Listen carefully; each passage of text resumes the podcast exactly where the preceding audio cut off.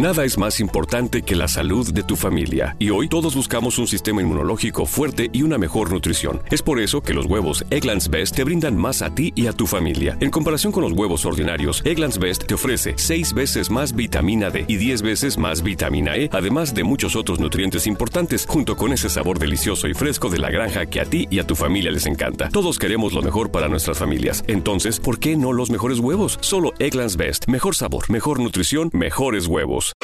Neural networks, random forests, unsupervised learning. These are just some of the concepts being researched and utilized in security today. But what do they mean? How do they work? And who are the people that create them? These are the questions and more we'll explore in Security Unlocked, a new podcast from Microsoft. In each episode, we'll deep dive into the newest security research, threat intel, and data science with a special focus on demystifying AI and machine learning. And we'll profile the diverse and fascinating people working on security at Microsoft. Listen and subscribe to Security Unlocked, available now wherever you listen to podcasts.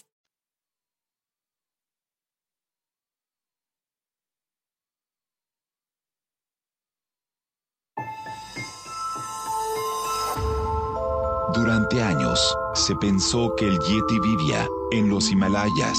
¡Bienvenidos al Himalaya!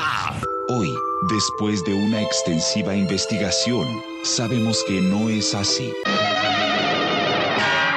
El Yeti está en México. Y este es su espacio. Yo, check this out.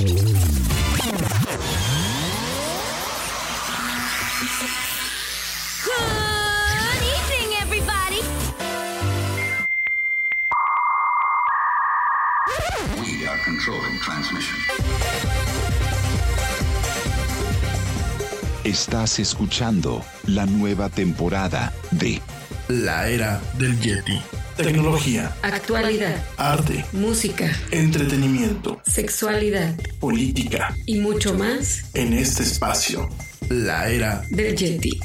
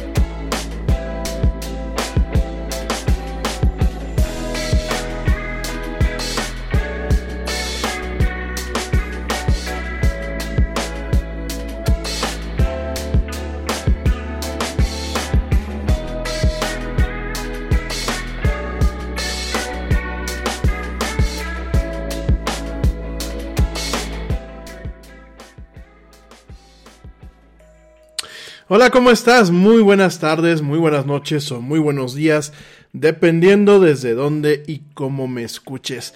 Como siempre, me da un, tremendo gusto estar contigo en esto que es la era del Yeti. Yo soy Rami Loaiza y bueno, me encanta, me encanta estar compartiendo pues el día de hoy este espacio, este espacio hoy miércoles 28 de octubre del 2020, en donde bueno, vamos a estar platicando tú y yo de mucha actualidad, mucha tecnología y muchas cosas más. Gracias de verdad por acompañarme en vivo a través de la plataforma Spreaker y a través de Facebook Live. Y también muchísimas gracias por acompañarme en diferido a través de Spreaker, de Spotify, de iHeartRadio, de TuneIn, de Deezer, de Castbox, de, eh, Pocket Cast, eh, Stitcher, Amazon y por supuesto las plataformas de podcasting de Google y de eh, y de Android. Bueno pues sí de, de, Google perdón de Google y de Apple perdónenme. Gracias de verdad ahí en donde está el mejor contenido en cuanto a podcast y programas de radio ahí ahí encuentras a la era del Yeti. Muchísimas gracias. Hoy vamos a estar platicando eh, de dos temas. Hoy es miércoles pues un poquito más de de reflexión. Vamos a platicando un poquito acerca de, algunos temas muy puntuales. El principal, el principal tema, bueno, los dos principales temas que vamos a estar platicando el día de hoy, en este ratito que vamos a estar, pues son principalmente eh, el tema del reconfinamiento. Eh, este, no sé cómo llamarlo todavía, en, a lo largo del programa lo vamos a explorar, pero el tema sobre eh, pues cómo realmente no, no, hemos podido afrontar de una forma adecuada lo que es eh, la pandemia. Y bueno, pues ahora toca un tema de reconfinamiento. Vamos a estar platicando de este tema, eh, pues tristemente el día de hoy. Quiero que analicemos qué es lo que viene. Quiero que tú y yo estemos preparados para lo que se viene. Vamos a platicar de este tema eh, muy brevemente, pero muy, muy concisamente. Y después vamos a platicar eh, otro caso de seguridad digital que parece ser que el mundo o algunos países en el mundo no entienden. Esto, bueno, este, este tema que te voy a platicar sucede eh, sucede en Irlanda, no sucede en México ni en América Latina, pero es un tema que nos tiene que abrir los ojos, es un tema que nos tiene que realmente si todo lo que te voy a platicar de seguridad digital, bueno, todo lo que te he platicado de seguridad digital no nos ha hecho reflexionar acerca de la importancia de realmente empezarnos a tomar las cosas en serio eh, en, las cuestiones de tecnología y de tecnología de la información. Espero que eso que te voy a platicar el día de hoy sí, sí nos haga reflexionar y abrir los ojos y empezarnos a tomar las cosas en serio. No es para menos, hay un hacker que está amenazando a un, hospital en Irlanda de eh, pues liberar todos los registros médicos de sus pacientes con todo lo que esto conlleva. Entonces lo vamos a platicar en unos minutos más acerca de este tema. Me parece muy muy importante platicarlo. ¿Por qué? Porque bueno, definitivamente si en un país como Irlanda que pertenece a la Unión Europea que tiene cierto estándar de vida y ciertas cuestiones en torno a la modernidad, no se está atendiendo este, este, tema en tiempo y en forma, pues qué podemos esperar los demás países. Vamos a estar platicando principalmente de estos temas el día de hoy. Mañana es jueves de entretenimiento, mañana para la gente que me escucha en vivo, mañana ya saben que es más relax, vamos a hablar de Netflix, vamos a hablar de las consolas, ahora sí, ahora sí vamos a hablar de las consolas y vamos a hablar de muchos otros temas más en esto que es la del Yeti. Oigan, eh, antes de irme yo a un, al primer corte del programa, porque bueno, ya saben que en un ratito más nos vamos a ir a un corte, y antes de empezar con la agenda, con la agenda que tenemos ahorita en este momento, quiero platicar, quiero platicar eh, directamente contigo. Eh, de bueno, anoche dejamos un, poquito el tema pendiente de qué va a pasar después de la, de la Estación Espacial Internacional. Lo platicábamos anoche. Eh, tratamos, bueno, de entender qué es lo que viene, cuáles son los retos que tiene, pues, esta obra de ingeniería. Y realmente para concluir el tema, ¿qué es lo que se viene? ¿Qué es lo que se tiene planeado? Se tiene planeado, aunque todavía no hay ningún, eh, nada por escrito y no, hay nada conciso, de, eh, pues que las empresas privadas en Estados Unidos y bueno, pues a nivel mundial empiezan a lanzar sus propias estaciones espaciales que se mantengan en una órbita baja en lo que es eh, el planeta Tierra. Ya la próxima semana, con un poquito más de calma, vamos a platicar acerca de estos temas que son bastante interesantes, el tema de las órbitas, sobre todo porque, bueno, uno piensa que eh, todo está en el mismo plano, ¿no? A lo mejor hemos visto mucho la televisión, eh, hemos visto, yo mismo eh, en su momento pensaba que todo estaba a la misma altura y no. Realmente alrededor de la Tierra hay como carriles, si lo quieren ver ustedes así, y en cada carril se estaciona pues eh, ya sea un tipo de satélite, ya sea un tipo de observatorio, como lo puede ser en su momento el telescopio Hubble, y bien, en este caso, pues la Estación Espacial Internacional. Eh, ¿Cuál es la, pues digámoslo así, el objetivo de la NASA? Te lo decía yo ayer en la noche. El objetivo de la NASA es directamente agarrar y decir, yo Agencia Espacial, eh, eh, Agencia Espacial de los Estados Unidos, junto con las demás agencias espaciales, queremos romper el monopolio de lo que es la exploración espacial. Eso viene en palabras de, varios eh, ejecutivos, de varias personas de alto cargo en la NASA. Ya para el gobierno de los Estados Unidos no es rentable seguir haciendo las inversiones en exploración espacial que se siguen haciendo hasta el día de hoy. Entonces, ¿qué es? Mira, pues de, alguna forma alquilar los servicios, ¿no? Que curiosamente, muchos puntos de vista podría decir, pues es que va a salir más caro, ¿no? No, sale más barato, ¿por qué? Porque te ahorras, te ahorras un tema de burocracia, te, ahor te ahorras un tema circunstancial de burocracia en torno a, a pues tener que todos, todo caiga en el aspecto gubernamental, te ahorras un tema de lidiar con política en muchos aspectos, porque para mantener el presupuesto que la NASA actualmente tiene, que ha ido disminuyendo pues en las últimas dos décadas, pues prácticamente se tiene que hacer un cabildeo muy intenso directamente en el Congreso de los Estados Unidos, ¿no? Entonces, de alguna forma, al momento de dejar la operación eh, de una forma privada, en un gran porcentaje, eh, lo que pasa es que quitas ese tipo de fricciones, mantienes un presupuesto adecuado, eh, obviamente para pagarle los servicios a las, agencias, a las empresas privadas, y permites que hayan tiempos de innovación y de respuesta mucho más rápidos, ¿no? ¿En qué sentido? No es lo mismo que tú tengas, por ejemplo, SpaceX, tengas que competir contra otras empresas como Blue Origin, eh, como Boeing, como bueno, bueno, todas las empresas que de alguna forma tienen una competencia en torno a ver quién lanza cohetes, cuáles son más seguros, cuáles pueden tener un, una carga útil mayor, eh, cuáles son los más económicos. Obviamente eso presenta una competencia que permite una innovación adecuada, ¿no? Además de todo esto, pues definitivamente le permite a la NASA en concentrarse en misiones como Artemis, que ya la platicaremos con más calma la próxima semana. Te di una probadita el día de ayer, en donde, bueno, hay un plan que en esta década, bajo lo que son las misiones Artemis, primero se alcance de nuevo la Luna, en el caso de los Estados Unidos, mandando a un hombre y a una mujer a la Luna, y para finales de la década, pues se tenga una misión eh, a Marte, ¿no? Entonces, esto le permite pues a la agencia espacial en los Estados Unidos, y me supongo yo que en algún momento les va a permitir, por ejemplo, a Roscosmos, eh, pues en su momento poder hacer todo esto. Ya por aquí me pone eh, el buen Ernesto Carbó, por aquí ya está conectado. Te mando un fuerte abrazo, querido amigo. Me dices que quieres recomendar una serie, échala, ahí te la recomendamos y de todos modos mañana la volvemos a recomendar. Y por aquí me pusiste Roscosmos, por supuesto, Roscosmos que es la agencia rusa.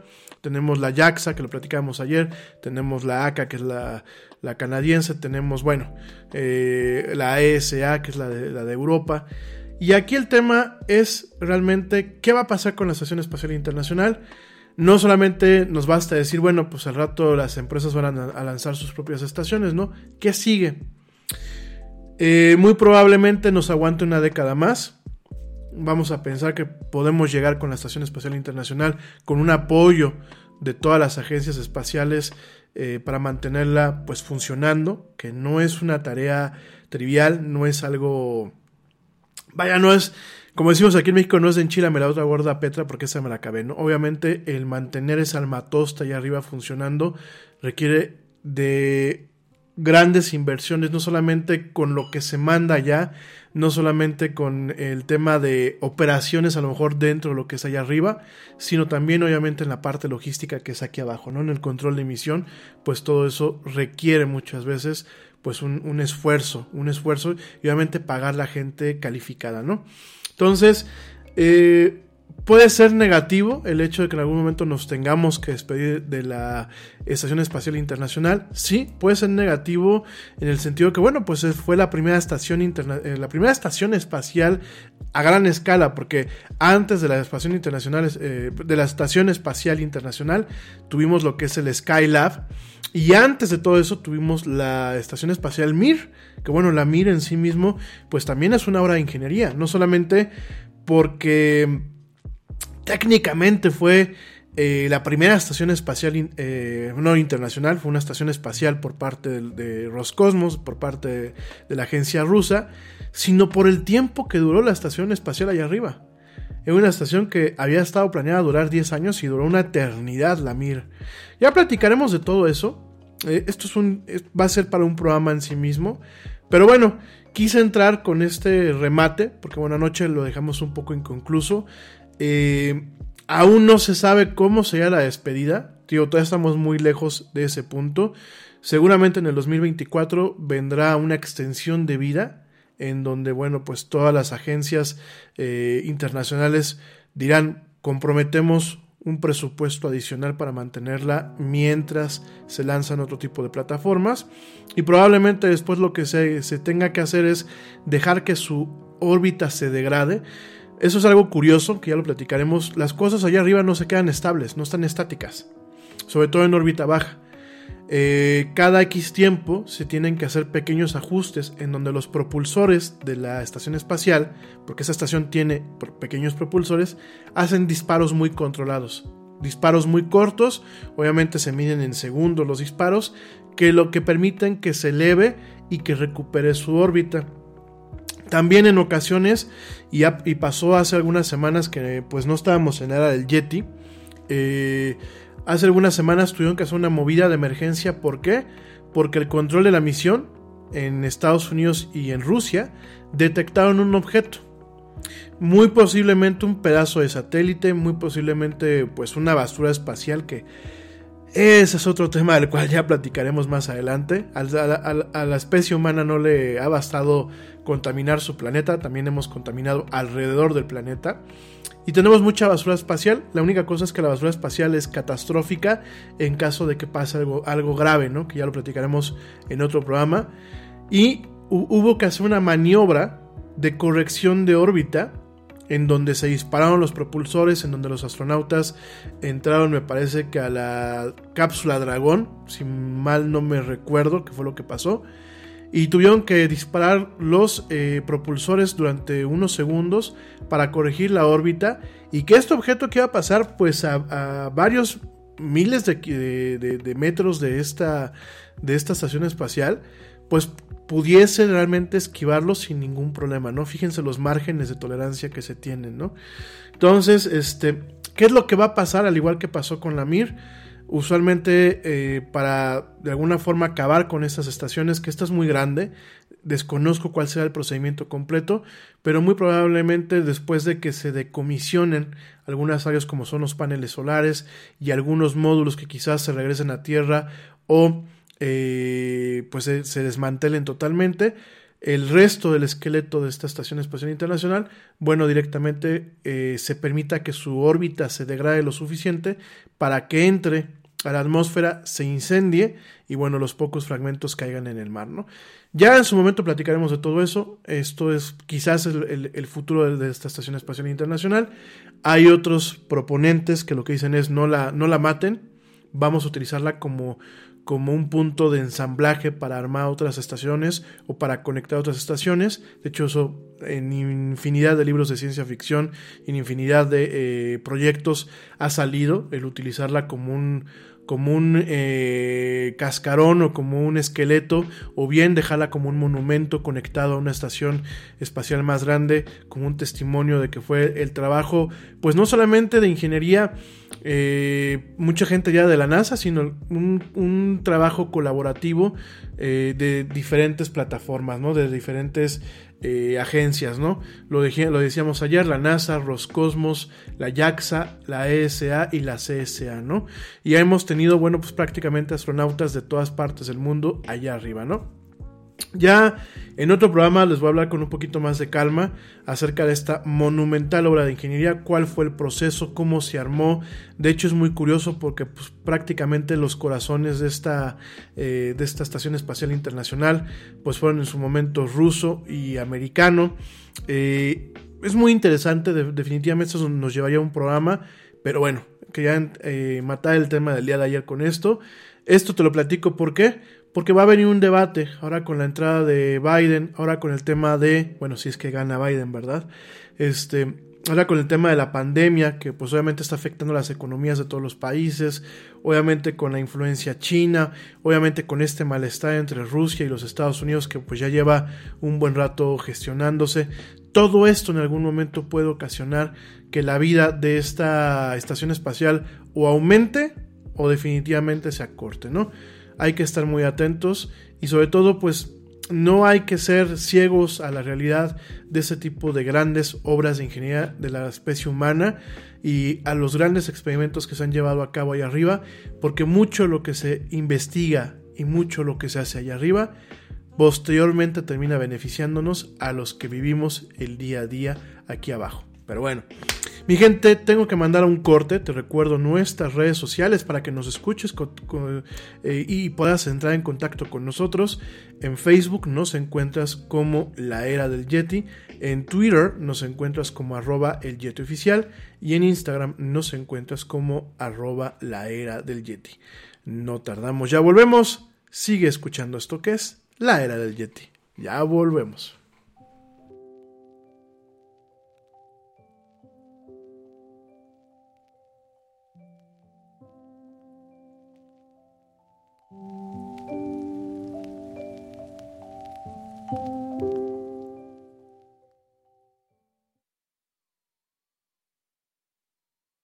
Check this out.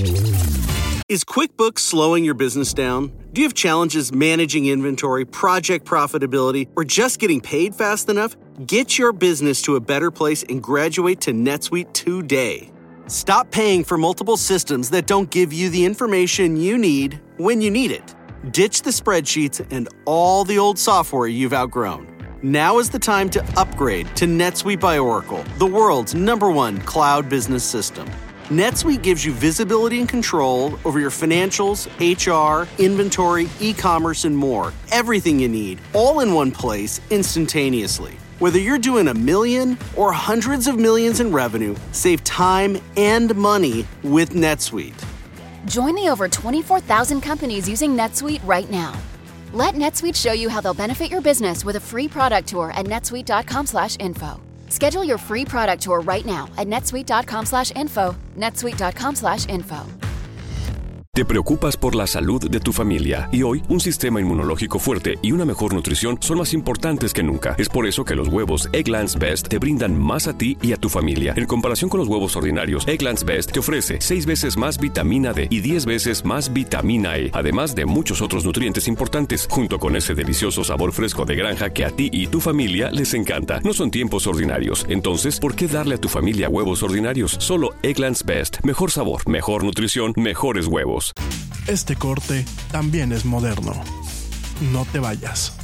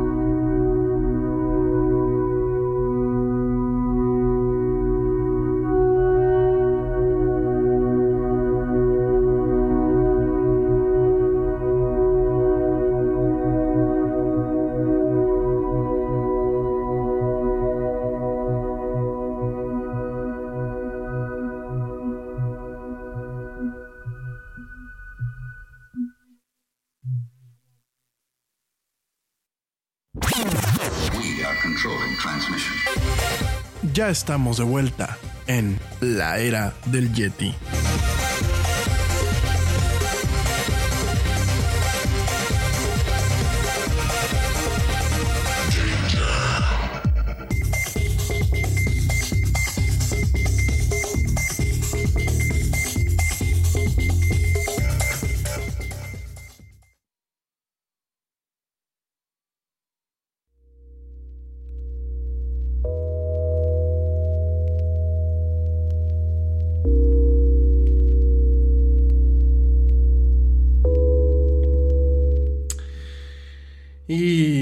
Estamos de vuelta en esto que es la era del Yeti. Mil gracias a la gente que continúa escuchándonos en esta transmisión en vivo y por supuesto a ti que me estás escuchando en diferido en alguna de las plataformas que llevan este programa. Bueno, oigan, eh, hoy tengo que platicar eh, muy serio contigo, eh, definitivamente. Lo que vamos, el tema que vamos a, to a tocar en estos minutos es un tema que no me no me agrada platicar. Yo no soy quizás como los demás medios que se alegran de los encabezados o bien capitalizan a partir de las cosas que salen mal en este mundo, ¿no? Yo cada vez que platico de este tipo de cosas, algo en mí me duele porque definitivamente creo que como humanidad y como generaciones estamos fallando en muchas cuestiones. Antes de empezar a hablarte de esta nota del reconfinamiento, te quiero comentar que ahorita me acaba de llegar eh, la nota oficial y no lo digo en mal plan, te lo digo para que realmente hagamos un análisis en donde comentan que en México, México supera las 90.000 defunciones por COVID-19 a 8 meses del primer caso confirmado. ¿no? Esto me llega a través de, bueno, pues del servicio del señor Joaquín López Origa, que tiene un canal de Telegram. Estoy viendo que en las demás eh, plataformas está llegando esta misma noticia. Y bueno, se suman 906.863 casos acumulados. Estos son las cifras que da el gobierno en México, al igual que, bueno, como todas las demás eh, cifras que en su momento eh, dan, dan directamente los demás gobiernos, ¿no? Mientras tanto, eh, es muy curioso porque cuando, cuando escogimos la güera hermosa y yo este tema, por cierto, saludos a mi güerita que me está escuchando y que es la productora y bueno, pues aquí la community manager de este programa, le mando un beso a mi güerita hermosa y un beso y un abrazo a, a los papás del Yeti que me está escuchando. Por supuesto, un abrazo fuerte también a Ernesto Carbó, que anda por acá dándonos algunas recomendaciones, y al equipo honorario del Ara del Yeti, que bueno, pues es George de Negre y Pablo Marina, además del buen Ernesto. Y todo este rollo te lo he hecho. Ahí te va, eh, rápidamente. Platicando con, con, la abuelita para ver qué tema íbamos a hablar el día de hoy. Salió el tema del reconfinamiento, ¿no? Y de entrada, bueno, pues eh, cuando estábamos haciendo la, la nota, obviamente preparando el guion para este programa, se me, se me ocurrió buscar en Google y puse directamente reconfinamiento COVID. Así lo puse en el buscador, ¿no? Y de pronto me aparecen un chorro de noticias en donde te voy a decir los encabezados, nada más para que veas para dónde vamos. Deutsche Welle, que es este medio alemán, nos dice, coronavirus hoy, reconfinamiento en Francia. Hace cuatro horas. Eh, bueno, hoy en la mañana, ¿no? Eh, la jornada, Francia anuncia reconfinamiento nacional a partir del viernes. Eso en la mañana. Infobae, Francia se dirige a un reconfinamiento ante una cruda escalada del, del, del virus, ¿no? Irlanda inicia reconfinamiento. Israel ordena un reconfinamiento ante la segunda ola del COVID. Macron prepara un nuevo reconfinamiento. España en estado de emergencia.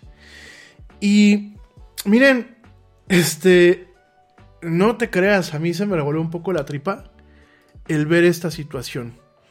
Si empezamos a ver que, bueno, directamente Francia, que son las dos encabezados del día de hoy, Francia y Alemania anuncian nuevas restricciones mientras que los casos aumentan en Europa. Ya directamente Francia y Alemania dicen, ¿saben qué? Pues vamos a iniciar un reconfinamiento, un lockdown, como se le conoce, en donde la gente se va a tener que guardar. Eh, en el caso de Francia, va, está, va a reimponer un confinamiento nacional en todo lo que es Francia, mientras que Alemania va a cerrar bares y restaurantes y a imponer otras restricciones por un mes, en un esfuerzo para proteger a los hospitales de que se saturen con los pacientes de este virus, mientras que Europa, pues bueno, combate una segunda ola de esta pandemia, ¿no? Como lo escuchan, pues son notas que son poco, eh, poco halagadoras, eh, poco tranquilizadoras. Eh, te quiero dar nada más un comentario. Fíjense nada más, el reconfinamiento en Francia nos dice que el 35% de los pacientes en la unidad de cuidados intensivos, que ojo, cuando tú estás en una unidad de, de cuidados intensivos, puedes o no puedes estar conectado a un ventilador. Cuando hablamos de un cuidado intensivo es que tu estado de salud es tan delicado que se requiere, valga la redundancia, cuidados intensivos. Eh, pero aquí la gente que está llevando hasta UCI son menores de 65 años. Fíjense nada más. Ya no estamos viendo el tema de las famosas poblaciones de alto riesgo. Ya no solamente estamos viendo que los adultos mayores llegan directamente a las unidades de cuidados intensivos, sino un 35%, que es una cifra muy grande, mi gente, está llegando en este país, en el país galo, está llegando a, eh, a, este nivel de enfermedad, ¿no? Entonces, eh, esto, esto es alarmante. Francia nos dice esto, Alemania nos dice que está cerrando de nuevo restaurantes, sector cultural y de ocio a partir de lunes. Esto es muy, muy grave. Y la cifra que quizás nos, nos, deja ver mucho lo que está pasando a nivel mundial es que más de 500 mil casos confirmados de coronavirus en un solo día en el mundo. Esto no te lo estoy inventando, me lo está diciendo Deutsche Welle, me lo está diciendo la revista Times, me lo está diciendo CNN, me lo está diciendo el New York Times, que son los medios que yo utilicé, que tanto la güerita y yo utilizamos el día de hoy para poderte llevar a cabo, bueno, para poderte platicar esta nota y poderla discutir contigo. Eh, tengo varios, varios, comentarios, por ejemplo acá, eh, la, eh, la Comisión Europea dijo que la situación es muy grave y que había que intensificar la respuesta. En España, pues se tiene ya el tema de una situación de emergencia en donde Madrid regresa a un confinamiento. Y estamos viendo, bueno, pues aquí en México, ¿no? 90 mil fallecimientos. Estados Unidos. Estados Unidos es una cosa que yo la verdad no entiendo por qué. ¿Por qué se les, se les fue tan arriba eh, esta cuestión? Bueno, entiendo y no entiendo. Pero fíjense nada más. Eh, hubo. Hay un pico. Hay un pico de 46% en pacientes del COVID-19 que empiezan a afectar las capacidades de los hospitales en los Estados Unidos de Norteamérica. Fíjense nada más. Fíjense nada más. Cuando yo, cuando yo platico con ustedes y cuando mucha gente platica con ustedes, ya sea en la radio, en la televisión, en otros programas de, internet como este, eh, cuando arrancó todo esto y que decíamos quédate en casa, quédate en casa, no salgas de tu casa, quédate en casa, el decir quédate en casa tiene muchas cuestiones, tiene muchos eh, tienes muchas acotaciones y tiene muchas, eh, muchas vértices, ¿no? Pero te las voy a platicar un poquito para dejar claros algunos puntos, ¿no? Antes de irnos al siguiente corte. En primer lugar, eh, yo entiendo que muchos tengamos que trabajar. Si no trabajamos, no comemos, ¿no? Creo que la mayoría de los que estamos aquí platicando, pues tenemos que, que chambearle, como decimos aquí en México, tenemos que currar, como decimos en, España, ¿no? Aquí la cuestión es que eh, yo entiendo que hay mucho trabajo, por ejemplo, el trabajo de restaurantes, el trabajo de tiendas, el trabajo eh, de cines, de, que vaya, el esparcimiento y el ocio y el, servicio de comodidad o de, hospitalidad que se le conoce. Yo entiendo que es muy difícil para ellos decir hoy vamos a cerrar, porque hubieron muchos negocios que al principio de la pandemia cerraron y no han podido volver a abrir. Y no van a volver a abrir porque muchos de ellos se fueron a la quiebra. Me queda muy claro, y desafortunadamente muchos negocios tuvieron que hacer el sacrificio, negocios que no van a regresar. Pero muchos de nosotros, yo no me incluyo, ni la guayita se incluyen, y, dudo mucho que la gente que me está escuchando se incluya, pero hubieron muchas personas, cuando hablo de nosotros hablo de las sociedades como tal, hubieron muchas personas que las salidas eran muchas veces injustificadas. Ya se iban por aquí a fiestas y ya se iban que a casa de los papás, sin importar que... es- fue muy curioso, perdón que, me interrumpa a mí mismo ahorita en este momento, pero fue muy curioso, conozco gente que no visitaba a los papás, para nada, para nada. Ahora la pandemia les dio por visitarlos, ¿no? Y llegaban ahí con los niños, que todavía algunos iban a clases antes de que se cancelara todo esto, y bueno. Todavía en estos, en estos días, este, previos a que medio se empezaran a relajar las restricciones, hacían fiestas sin importar la hora, sin importar el contexto. Eh, hacían reuniones, hubieron bodas. De hecho, la última aquí en México, bueno, pues dejó prácticamente más de eh, cerca de 300 personas enfermas. Eh, hubieron una serie de circunstancias que una cosa es el que tú no tengas que salir innecesariamente para evitar ese tipo de contagios. Y otra cosa es el tema de, sí, yo te lo respeto, que tengamos que salir a trabajar, ¿no? Entonces, esto por un lado. Por este lado, creo que no nos tomamos las cosas en serio y esto lo digo a nivel mundial y se están pagando las consecuencias. Segundo punto. Eh, cuando se empiezan a relajar las, las, las, las, condiciones, cuando empiezan a relajarse las cosas, se les dice a las personas, sal con el cubrebocas. El cubrebocas, eh, de acuerdo a lo que dicen los estudios, la es un tema cívico en muchos aspectos. El cubrebocas es, primero, si yo soy asintomático, si por alguna causa yo pesqué el bicho y tuve la buena suerte de yo ser totalmente asintomático, yo no te voy a contagiar. El cubrebocas es un medio profiláctico y, y los médicos no me dejarán mentir. Es una barrera, es una barrera física que principalmente evita que el emisor, que puede ser en este caso nosotros, en los quirófanos y en otros contextos, pues es el médico, es el profesional de la salud, evita que ellos, cualquier tema que se tenga en la saliva, cualquier tema que se, que, se tenga en estos eh, bioaerosoles, que principalmente es el tema de la saliva, el tema de ciertas expectoraciones, contagien a otro paciente.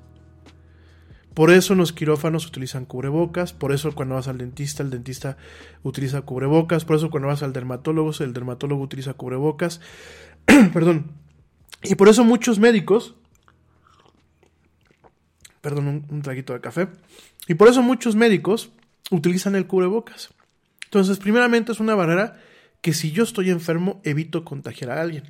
Y la otra parte es que es una barrera física que ha comprobado que bajo ciertas condiciones reduce, reduce circunstancialmente y, significativamente lo que es el contagio de alguien que pueda estarte estornudando cerca o te pueda estar tosiendo cerca. Pero principalmente es un tema cívico, gente. En Japón, cuando alguien se enferma de gripe, se pone el cubrebocas. Porque es un tema de respeto. Es un tema de decir yo no voy a contagiar a las demás personas. Y ustedes ven en Japón y en Corea del Sur sobre todo, ven a mucha gente que cuando está enferma, de, principalmente de gripe o de influenza, se ponen el cubrebocas. Desde antes de toda esta pandemia. ¿eh? Entonces, hasta en eso hemos fallado, mi gente. Porque cuando nos dijeron, salgan, pueden salir a, a comer a restaurantes, a tomarse el cafecito, pueden salirse a echar un- un- una cervecita, pero tienen que salir con estas condiciones, nos valió un cacahuate. Hubo gente que desafortunadamente pasaron a la posteridad eh, al momento de hacerse famosa en las redes sociales, eh, que llegaba, por ejemplo, a una pizzería, no la dejaban entrar y hacían destrozos, ¿no? No la dejaban entrar por no traer cubrebocas. Hubo gente que empezó a hacer la de tos, aquí como decimos en México, a hacer bronca, porque llegaban y les tomaban la temperatura con termómetros infrarrojos, que yo no sé de qué cabeza enferma e ignorante salió el tema de que un termómetro te iba a matar las neuronas, ¿no? Y de hecho es muy peligroso lo que están haciendo en muchos establecimientos en, en donde tú llegas y los de vigilancia para evitarse problemas dicen te checo la temperatura en el brazo. En el brazo la temperatura es en promedio un grado centígrado menor a la que te toman en la frente. Por eso el termómetro no te lo ponen en, en la comisura del brazo. Por eso el termómetro no te lo ponen en, en los dedos de la mano. El termómetro se toma eh, principalmente eh, en la boca, en algunos termómetros eh, directamente en la frente, algunos otros termómetros en la axila y bueno, tenemos los termómetros rectales, ¿no? Que usualmente también se utilizan con los bebés. Entonces, tenemos una serie de, cuestiones en donde tenemos años, años de ciencia y yo no sé a quién se le ocurre el hecho de decir, por ejemplo, aquí en México, no me tomes la temperatura de la frente porque me queman la- las neuronas. Entonces, por ahí empezamos con, con cosas que al final del día estamos o nos están dejando ver el por qué, no solamente en México, sino a nivel internacional, estamos teniendo rebrotes y estamos teniendo que regresar a un tema de confinamiento que, gente, eh, el reconfinamiento va a ser muy, muy duro. Este, este segundo confinamiento, sobre todo por las fechas que vienen, sobre todo por el, el desgaste económico que tenemos actualmente en muchos países, si realmente se cae a un reconfinamiento a piedra y lodo, como decimos aquí en México, va a ser un, periodo muy, muy duro, muy, muy duro y va a ser doblemente más difícil que el confinamiento original. Tenemos afectaciones económicas que aún los países más ricos no han podido sanear de una forma efectiva. Tenemos eh, muchísimas consecuencias y tenemos muchas cosas que tenemos acarreando que te voy a platicar regresando del corte, pero por favor que tenemos que reflexionar. No es regaño, no es enojo, no es un tema de, ah, ya va el Yeti a empezar con esto, es un tema de reflexión. Regresando al corte, platicamos esto, te digo cómo están las cosas muy brevemente a nivel internacional y nos seguimos con el tema de Irlanda, que Irlanda, por si no fuera poco, ahora se enfrenta a un problema de seguridad digital en donde el registro de sus pacientes muy probablemente termine estando accesible para todo el mundo. Pero bueno, regresando esto y más después de este corte, te recuerdo nuestras redes sociales donde puedes platicar con nosotros. En Facebook nos encuentras como La Era del Yeti. En Twitter nos encuentras como arroba el Yeti oficial y en Instagram nos encuentras como arroba la era del Yeti. No tardamos, ya volvemos. Sigue escuchando esto que es la era del Yeti. No tardamos nada.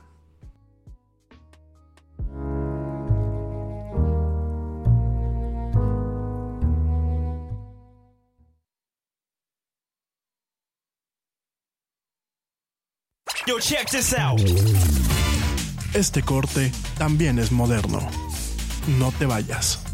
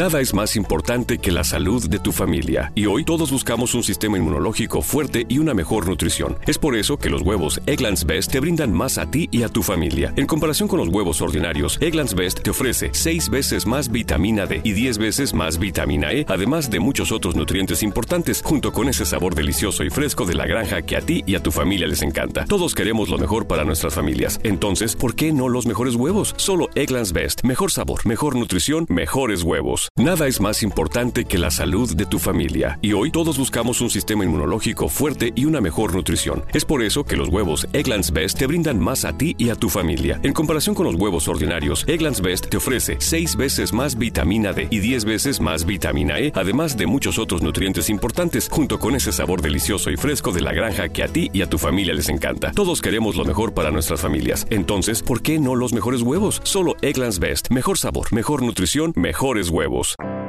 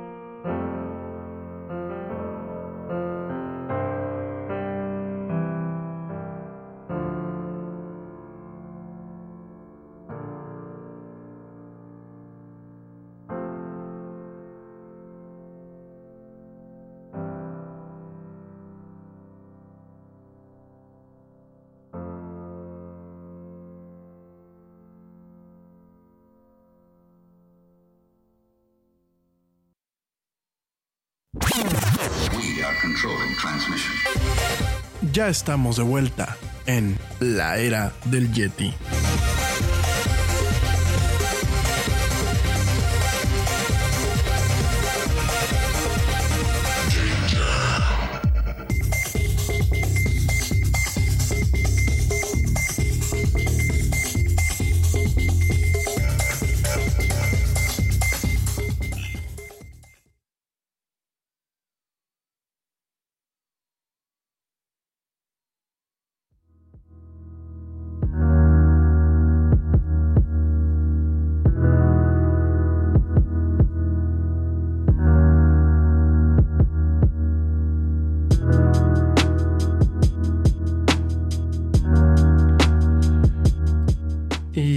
Estamos de vuelta en esto que es la Yeti. Mil gracias a la gente que continúa escuchándome. De hecho, esta canción que tengo ahorita de fondo se llama Consciousness de Harris Heller. Es de su álbum Ocularium. Y bueno, pues es este de esta lista que te digo que se llama Stream Beats. Que bueno, pues afortunadamente él nos hizo el favor de, de facilitarnos para tener de, de música de fondo. Y estábamos platicando antes del corte acerca del tema del reconfinamiento, ¿no? Estamos viendo pues eh, cuestiones eh, bastante graves en torno a esta pues esta pandemia, esta emergencia internacional de lo que es el coronavirus. Y bueno, eh, las cifras pues están ahí, son cifras que nos espantan bastante, son cifras que al final del día nos tendrían que realmente abrir los ojos a lo que está pasando. Rápidamente te voy a decir, en Estados Unidos estamos hablando de 8.9 millones de casos reportados. Esta semana hubo un 500 mil de un jalón. Tiene 227 mil 667 muertes. Eh, esto, bueno, en Estados Unidos.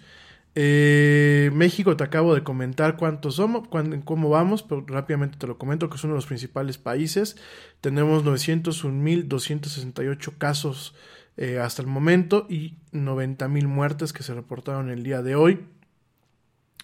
En el caso de otros países tenemos, por ejemplo, a España, España tenemos uno punto, más de 1.1 millones de casos reportados y 35.466 muertes.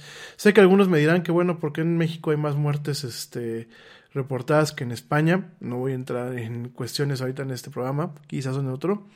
Canadá, fíjense nada más. Canadá tiene 222 mil casos eh, reportados con 10 mil eh, muertes.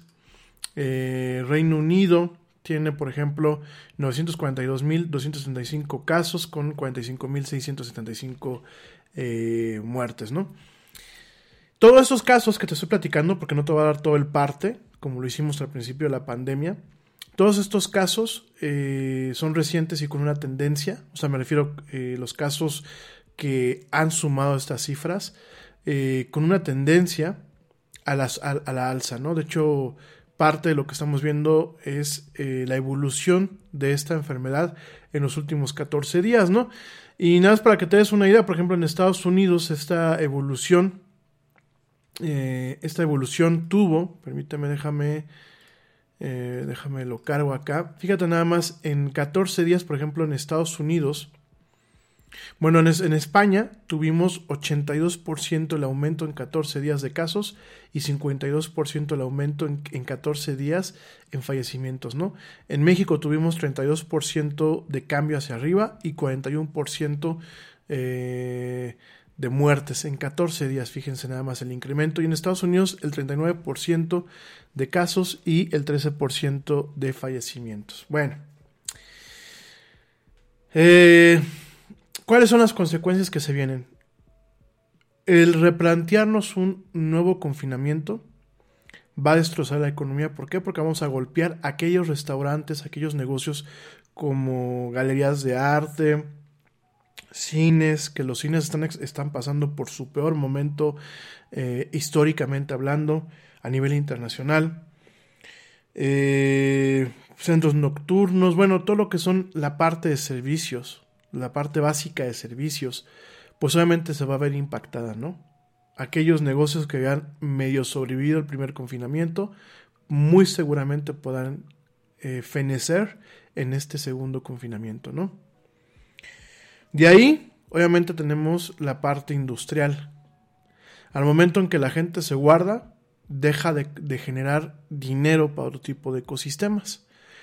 Si no tienes necesidad de salir, pues obviamente no vas a comprar un coche. Y esto ya le pega al, segmento industrial de pues eh, las armadoras de los coches, por ejemplo aquí en México, ¿no? Eh, obviamente disminuye, por ejemplo, el tema del transporte. ¿Por qué? Porque no hay el mismo tipo de consumo en las tiendas. Eh, disminuyen servicios como el tema, como, bueno, áreas como el tema turístico. Disminuyen los transportes de pasajeros, tanto como terrestres, como marítimos, como aéreos. Y todo eso vuelve a pegar sobre economías que ya están dañadas y, o que estaban en un pleno proceso de recuperación. ¿Y todo por qué? Pues porque no supimos esperarnos muchas, eh, en muchos casos, ¿no? La guarita y yo usualmente nos quejamos del tema de las fiestas, ¿no? Tenemos vecinos que son muy ruidosos. Tenemos vecinos que yo no digo que sean malas o buenas personas, no, no tengo el gusto muchas veces de conocerlos pero que no han entendido la envergadura del problema o sencillamente les vale. Y el problema no es, y siempre lo, hemos platicado en el Yeti, el problema no es que tú o yo como tal nos enfermemos. El problema es que tú o yo, eh, en primer lugar, tengamos una caída crítica en donde requira, requiramos una, casa de, una cama de hospital una cama de hospital, que obviamente los hospitales no son finitos, que ya no son infinitos, no tienen una capacidad eh, uno a uno. ¿no? Es decir, ni todos los hospitales privados ni públicos tienen una capacidad de agarrar y decir, ah, pues por cada ciudadano hay una cama de cuidados intensivos. No las hay. Y mucha gente, yo he escuchado en las calles en ocasiones cuando salgo, que, que dicen, no, bueno, pues yo si me enfermo, pues tengo el hospital privado, sí. ¿Qué va, ¿Qué va a pasar en el momento en que un hospital privado se llene? ¿Qué va a pasar si esto empieza a crecer y sale de control, que era lo que supuestamente se trató de evitar desde un principio? Y incluso los hospitales privados se llenan. Es que todo esto a veces no lo pensamos. Sin embargo, la amenaza está ahí. Sin embargo, el problema está ahí. ¿Qué va a pasar si seguimos golpeando las economías? En algún momento, la cuerda se va a romper. Y se va a romper para el grueso de una población, mi gente. ¿Qué va a pasar si llega un momento en que ciertos procesos logísticos y funcionales de un país se tienen que apagar? Ya pasó. Ya pasó con el tema, por ejemplo, de los juzgados aquí en México. ¿Cuántos eh, procesos legales se quedaron pendientes? ¿Y a cuánta gente no afectaron? ¿Cuántos procesos logísticos, de, cuántos procesos hasta para cobrar impuestos se vieron afectados? No solamente aquí en México. El tema de estarnos planteando a estas alturas del, del partido un reconfinamiento por un rebrote no es para reírnos, no es para tomarnos los aguasa, no es para que de una forma cínica y desvergonzada al vecino se le ocurra hacer fiesta.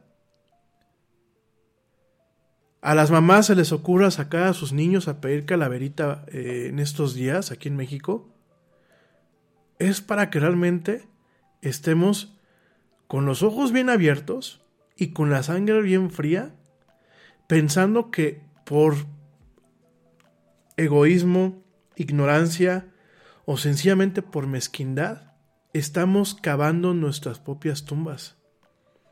Y que si no nos mata la enfermedad, nos puede matar una mala economía. Y si no nos mata una mala economía, nos puede matar el tema del desasosiego social y de los levantamientos sociales. Señores, aunque pareciera de ciencia ficción, aunque pareciera de película catastrófica, estamos a dos pelitos de que al mundo se lo cargue el payaso. A dos pelitos. Porque obviamente todo ese tipo de problemas conllevan a otros y a otros y a otros y a otros. Y desafortunadamente es como un efecto dominó. Y no es para asustarlos, mi gente, es para que cobremos conciencia. No es para que digan, el Yeti dijo que el, mundo se acaba mañana. No, no se acaba mañana. Y por supuesto que una bronca tamaño monumental no, se, no va a hacer que el mundo se acabe. Pero sí puede hacer los siguientes años muy miserables prácticamente para todos.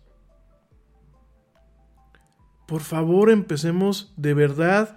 Se los digo un buen plan, no es un tema de regaño. A la güera y a mí, pues nos encanta, por ejemplo, salir. Mis papás tienen ganas de salir a hacer su vida normal. Yo sé que muchos tenemos ganas de recuperar nuestra vida normal, nuestra economía, nuestra libertad. Pero fíjense, por no quedarnos guardados de una forma adecuada un mes y por no respetar las cuestiones del uso del cubrebocas, las cuestiones de, de cumplir con las normativas que marcan los establecimientos, Vean la posición tan difícil en la que estamos. Y no le podemos echar la culpa totalmente a los políticos, porque últimamente los, los, políticos los escogimos nosotros, y perdónenme, pero en muchos casos nos representan muy bien. Miren, yo entiendo el tema de la fe, y de verdad jamás voy a ser irrespetuoso con las fes que ustedes practiquen. Pero eso de ir a ver a, San Juditas Tadeo, que miren, es un gran santo, por donde se vea, al final del día es un santo. A mí no me importa si es el que utilizan los narcos, los criminales, creo que cuando hay un tema de fe, hay que sacar lo bueno. Pero están viendo que se está, que se está cayendo el mundo a pedazos, porque lo ven y ahí van a, a, a congregarse, a juntarse sin, sin guardar la sana distancia y algunos hasta sin cubrebocas. Lo del pedir calaverita es en serio, mi gente. Están saliendo desde hoy que yo, yo, yo me quedé muy sorprendido. Pues que no, no es viernes, sábado y domingo. Desde hoy hay gente que está saliendo a pedir dulces. Oigan. ¿Y sus niños? No crean que a los niños no les da COVID y no crean que a los niños no se mueren por COVID. Y, y además, y las demás personas, o sea, no los mandan a clases, amigos míos. Pero sí los llevan a fiestas infantiles. Sí los sacan a pedir calaveritas. Por Dios santo. siempre nos reíamos de las películas de ciencia ficción y de terror, así de, no, no salgas, no salgas, te va a comer el zombie, te va a comer el zombie, no salgas. Ah, es una película, qué idiotas. Pues estamos igual, amigos. Nos estamos portando muy mal. No nos estamos tomando en serio esto. Y luego todavía tenemos a la tía del piolín, que le llamamos este, que le llamamos la tía del piolín del WhatsApp, que nos manda este, que nos manda cada desinformación. No, amigos. Fíjense que veía un meme, y ya voy a cambiar de tema. Veía un meme hoy en, la, en la mañana que decían que, oigan, por favor avisen, pregunta seria, avisen cómo va a ser el Día de Muertos, el día aquí en México. ¿Nos van a venir a visitar o nosotros vamos a ir a visitarlos? Y la verdad eso simboliza todo. Eso simboliza todo lo que ahorita está pasando, ¿no? Yo lo único que los invito, sin afán de regañar, sin afán de ser molesto, los invito a que hagamos conciencia. Los invito a que nos cuidemos. Hay que cuidarnos nosotros mismos, pero al mismo tiempo que nos cuidamos, cuidamos a todos los demás. No seamos egoístas, no seamos mala onda. Ya, miren, vamos a aguantar hasta que salga la vacuna. Vamos a cuidarnos. Vamos a hacerlo por todos. De verdad. Bueno, oigan, eh, nos queda bien un poquito de programa. Quiero cubrir la otra parte de la agenda. Y pues ahora nos vamos a Irlanda, ¿no? Ya platicamos ahorita un poco del tema internacional. Ahora nos vamos a Irlanda. Perdón, no a Irlanda. Perdónenme, perdónenme, perdónenme. A Finlandia. Yo no sé dónde me quedé con el tema de Irlanda. Es Finlandia. Fíjense, un país de. Pues de primer mundo. Finlandia ya en Europa. Eh, Finlandia pues es el lugar que nos ha dado, por ejemplo, una empresa tan grande y tan importante como en su momento fue Nokia. Y me extraña mucho lo que está pasando, pero ahí te va. Fíjense que un hacker está amenazando el filtrar todos los registros médicos de los pacientes de eh, lo que es el principal proveedor de servicios de salud mental en en Finlandia. Fíjense nada más. Eh, quiero comentarte que esto llevamos prácticamente cinco años en donde el tema de lo que son los ataques cibernéticos ha aumentado. Si nosotros vemos las gráficas, nos vamos a dar cuenta que han aumentado, aumentado, aumentado, aumentado, aumentado. Y esto es una tendencia que no pareciera que va a disminuir, al contrario, es una tendencia que va hacia arriba.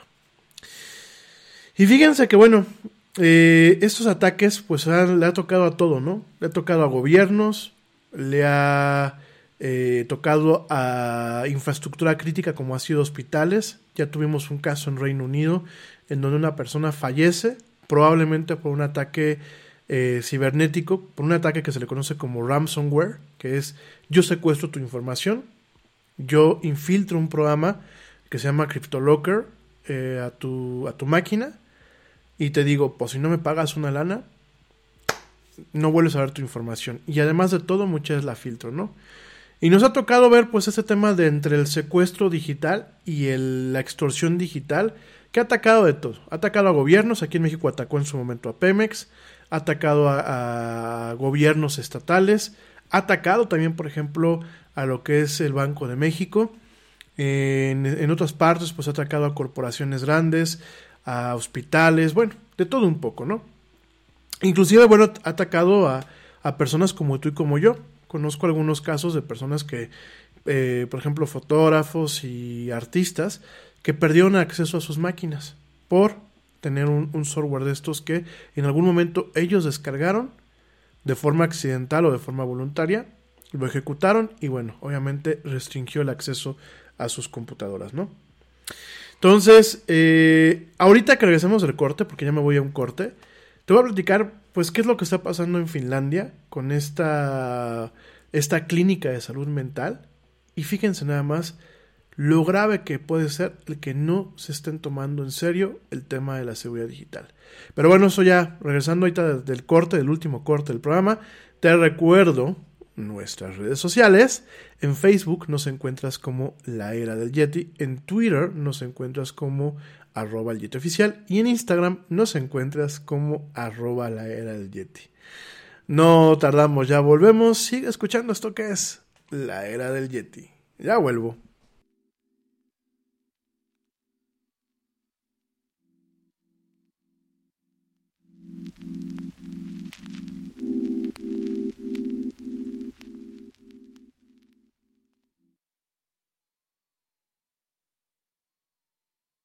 Yo, check this out. Este corte también es moderno. No te vayas.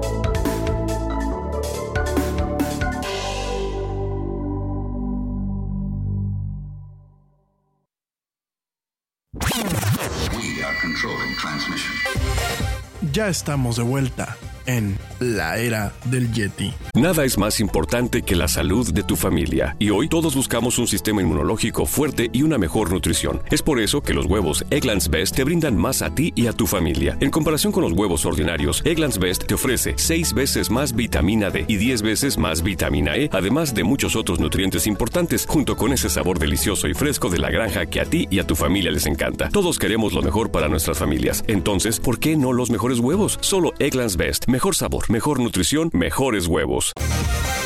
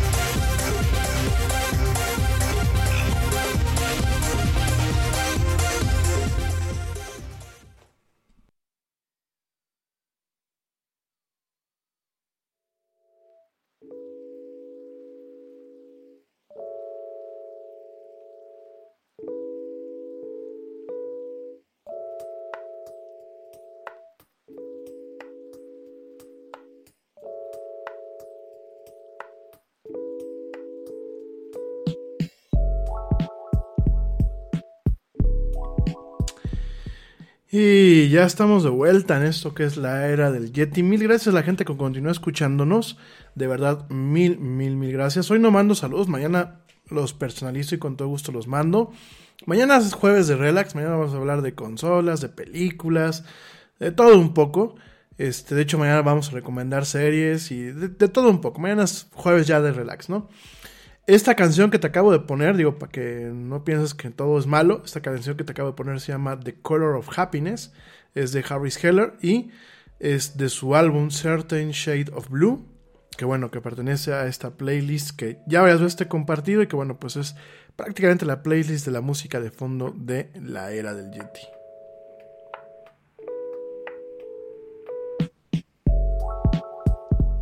Y bueno, te estaba platicando antes del corte, y ya pues prácticamente porque ya nos vamos, te estaba platicando acerca de este, eh, pues este problema que se está viviendo ahí en Finlandia, en donde, bueno, pues directamente un hacker o un grupo de hackers, pues están amenazando, eh, pues el liberar lo que son los expedientes médicos y las notas de terapia y otros datos, que bueno, pues directamente se robaron eh, durante los últimos dos años de una de las clínicas eh, de salud eh, mental más grandes del país, ¿no?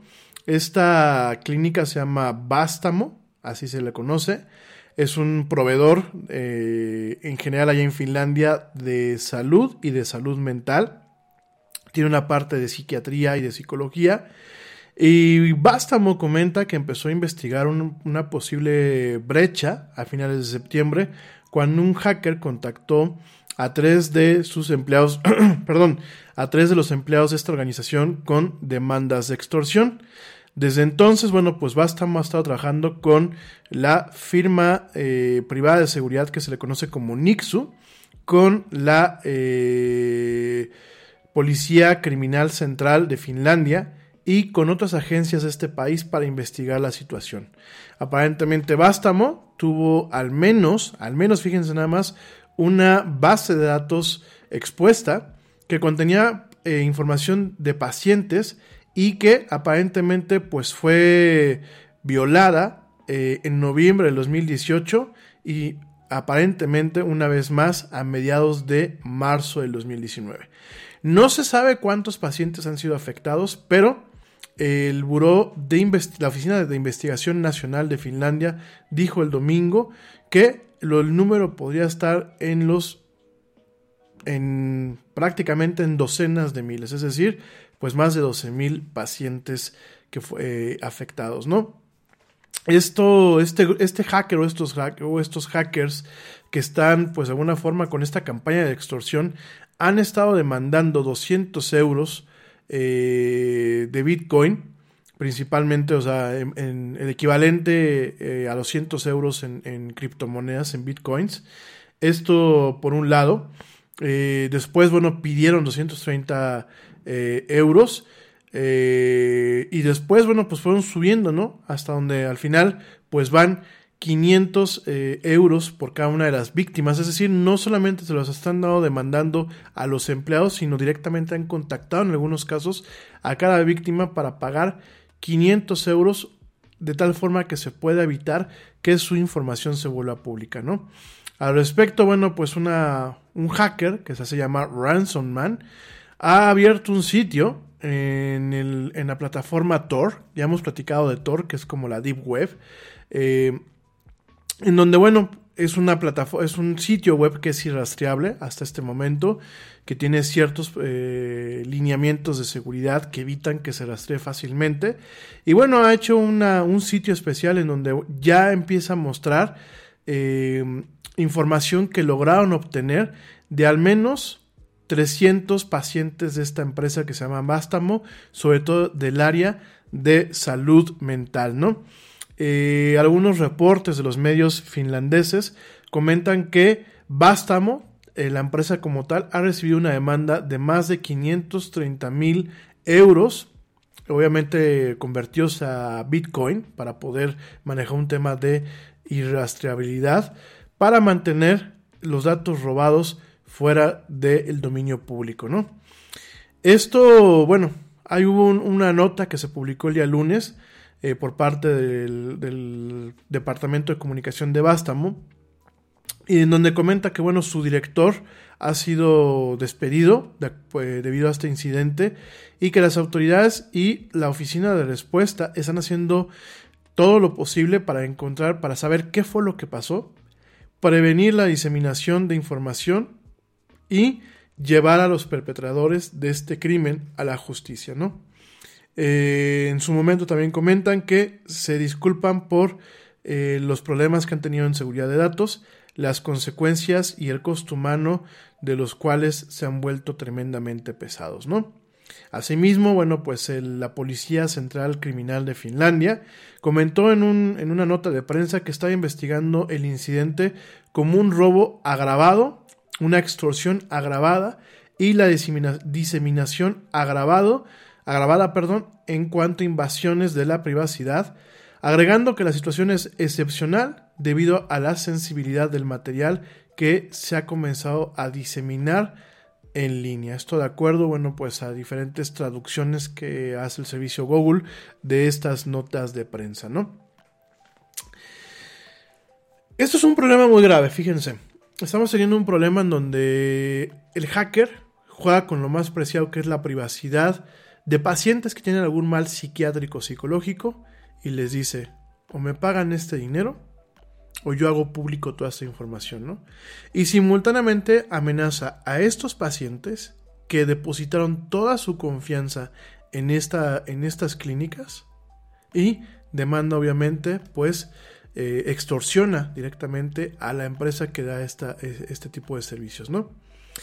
Y aquí el tema, aquí el tema es que es muy preocupante es definitivamente es un tema muy muy preocupante porque si eso está pasando en Finlandia, que muchas veces es considerado como un país a la vanguardia en muchos sentidos, uno de los países con mejor calidad de vida, con mejor educación a nivel mundial, con mejores condiciones de trabajo.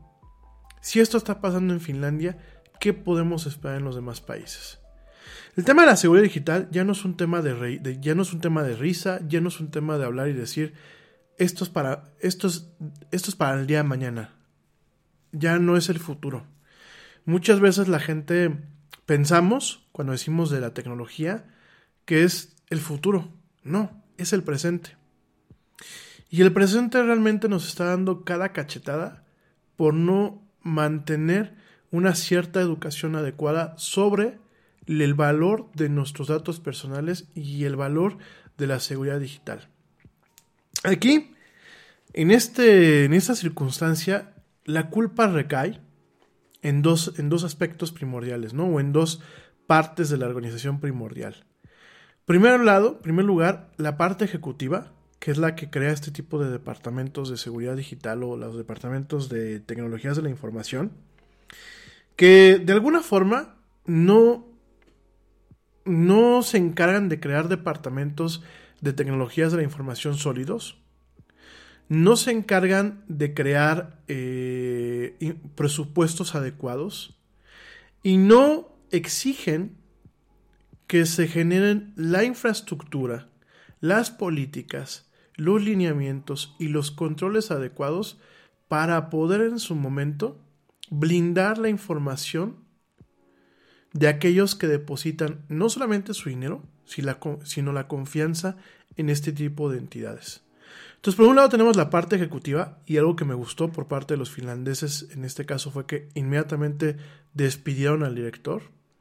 Y la otra parte, pues obviamente son los departamentos de tecnología de la información, ¿no? Que no cuentan con una certificación adecuada, que no cuentan con cualificaciones adecuadas, ni con la visión necesaria para realmente prevenir en estos aspectos, ¿no? Ahora, esa es la culpa de hechos que están pasando ya ahorita. Pero los hechos que pueden pasar el día de mañana, la culpa se vuelve un poquito más amplia y la problemática se vuelve mucho más profunda. Fíjense, platicando el otro día con, con la güerita y platicando con conocidos míos, me dicen es que le están dando clases de informática a nuestros niños, ¿no? ¿Y qué pasa? Tener, eh, muchos profesores, digo yo también fui víctima de un mal profesor de informática en la secundaria y en la prepa. Muchos profesores no saben ni lo que están dando. O dan lo que a lo mejor en su momento se les ocurrió que tenían que dar, ¿no? Les voy a, les voy a enseñar a usar PowerPoint, que muchas veces ni los profesores saben escribir el nombre de las aplicaciones de forma correcta, ¿no? Ya por ahí empezamos mal. Entonces, ya desde ahí tenemos un problema. No contamos con un programa educativo que realmente prepare a los ciudadanos digitales. Yo no empezaría ni siquiera platicándoles de PowerPoint, ni de Excel, ni de Word, ni mucho menos. Yo empezaría platicándoles a los niños, desde niños, del tema de la seguridad digital. ¿Cómo vas a proteger tus datos? ¿Cómo vas a protegerte tú? ¿Cómo vas a proteger tu privacidad y la privacidad de tu familia y de tus amigos? Todo eso desde un principio. Y ya después, ya que les quedó claro a los niños, pasaba con el tema de ahora sí te voy a a utilizar las aplicaciones. Porque ya te di una base, una base que te va a enseñar a quién le vas a compartir un, un, archivo, de, por ejemplo, de Word, que eso me da mucha risa porque muchas veces mandan documentos legales en Word, cuando deberían de estar protegidos en el formato de PDF con una contraseña. Me da mucha risa que muchas veces suben eh, archivos para compartir tareas o documentos un poco más críticos y dejan abiertos los accesos, no le ponen contraseñas, ¿no? Y cuando empezamos a ver estos pequeños incidentes, que a lo mejor si nosotros los viéramos sea como en el cielo, ¿no? Vemos estrellitas que se prenden y se apagan. Pero cuando juntamos todas estas estrellitas, nos damos cuenta que tenemos problemas de gran envergadura. Porque el problema muchas veces ya no son los profesionales que tienen que atacar esta situación, ¿no? Porque para eso hay profesionales en tecnologías de la información sino el problema es de las personas que toman decisiones arriba de ellos y que determinan si en algún momento tiene que haber un departamento de tecnologías de la información y tienen que haber recursos especiales para poder proteger la información que se maneja de forma sensible. Y lo estamos viendo en todas partes. Lo estamos viendo en los bancos, lo estamos viendo en los gobiernos, lo estamos viendo en las empresas y lo estamos viendo con nosotros mismos. Yo te platicaba ayer el tema de TikTok, que es un tema muy grave, al igual que los temas que pasan en, Facebook y en Instagram, ¿no? Y ahora tenemos este incidente que de verdad da muy mal sabor de boca. Porque son personas que pueden tener depresión, esquizofrenia, X número de, de, enfermedades mentales, que esta información, fíjense nada más, el chantaje no solamente puede venir por el hacker que les diga, pues si no te pones al tiro, pagándome 500 euros, voy a hacer tu información pública. No solamente viene por parte de este hacker, sino por extorsiones que puedan venir. Imagínate que un compañero del, trabajo de alguien de esas personas consiga esta información y a lo mejor si su compañero le, cae mal, le diga, oye, pues eh, ah, eh, échame la mano con esto o págame una lana, porque si no yo le digo al jefe que tienes este, esquizofrenia, o que tienes trastorno bipolar, o que tienes depresión clínica. Fíjense nada más lo grave, gente. Entonces, y esto es en Finlandia, ¿eh? ¿Qué podemos esperar los demás países? Creo que la lucha para cambiar ese tipo de situaciones está en nosotros y la lucha empieza hoy. Si en la escuela de tus hijos no les están dando estos temas o no les están dando las clases de informática bien, yo creo que hay que exigir que se cambie. Sobre todo aquellos que van en escuelas privadas. Digo, yo sé que en escuelas públicas, bueno, no puedo decir nada aquí en México y en otros países de América Latina, ¿no? Pero por ejemplo, en escuelas privadas yo creo que es vital que si ustedes detectan que tienen un profesor incompetente como padres, busquen la forma de que lo cambien.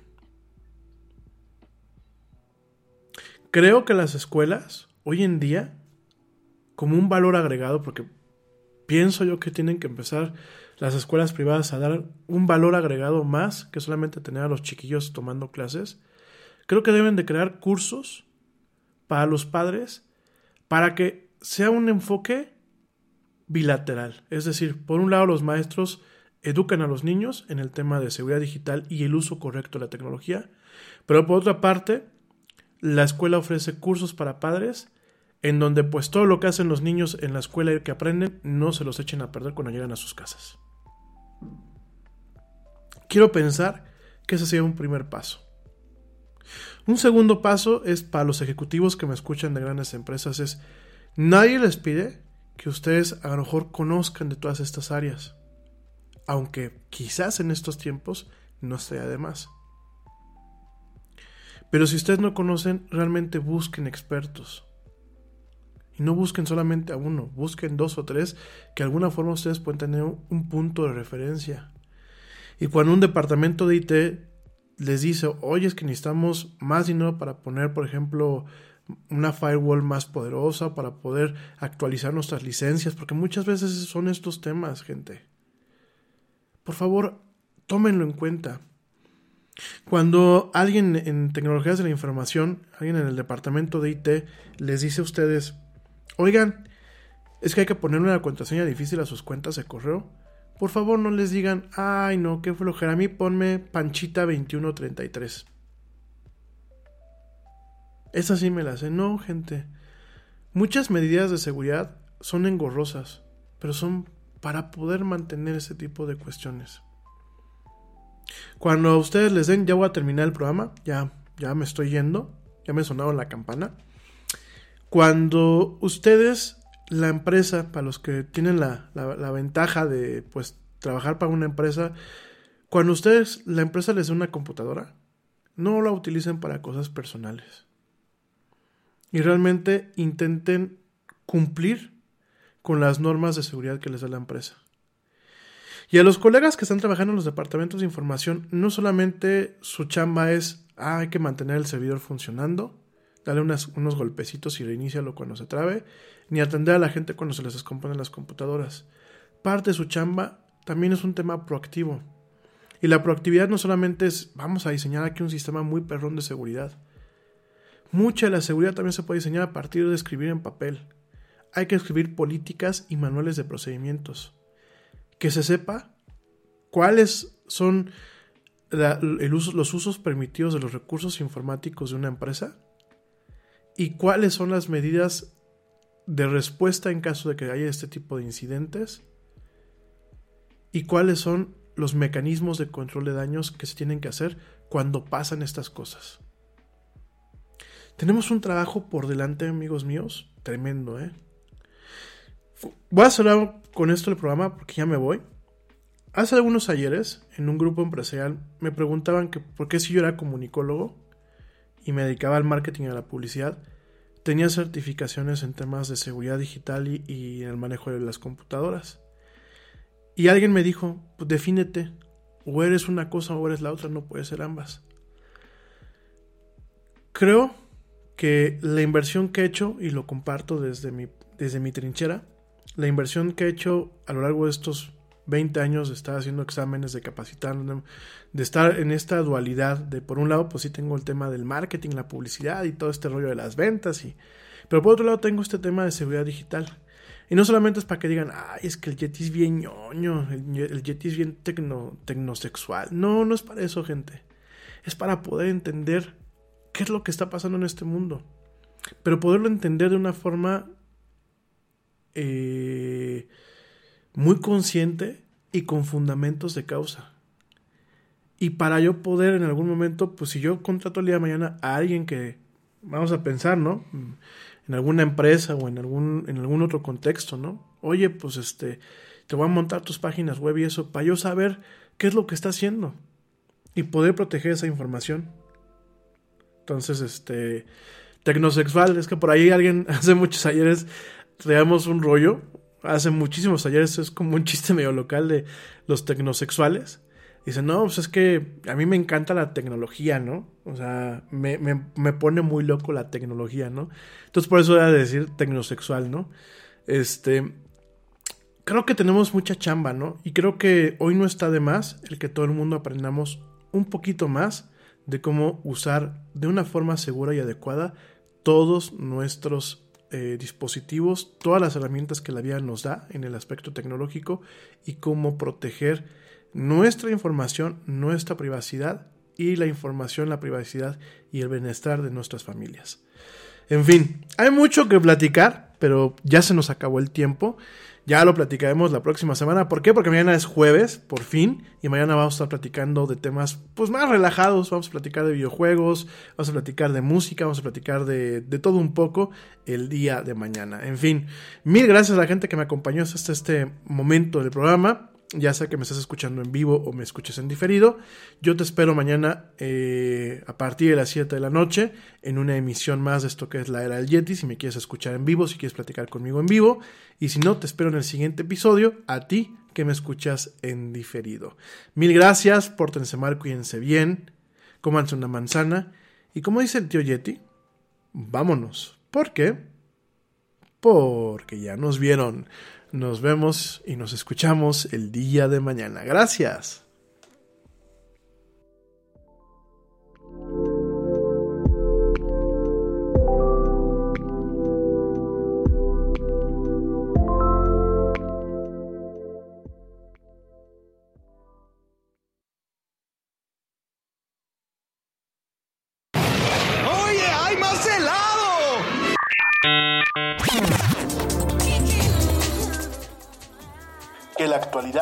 No te deje helado. Te esperamos en la siguiente emisión de La Era del Yeti.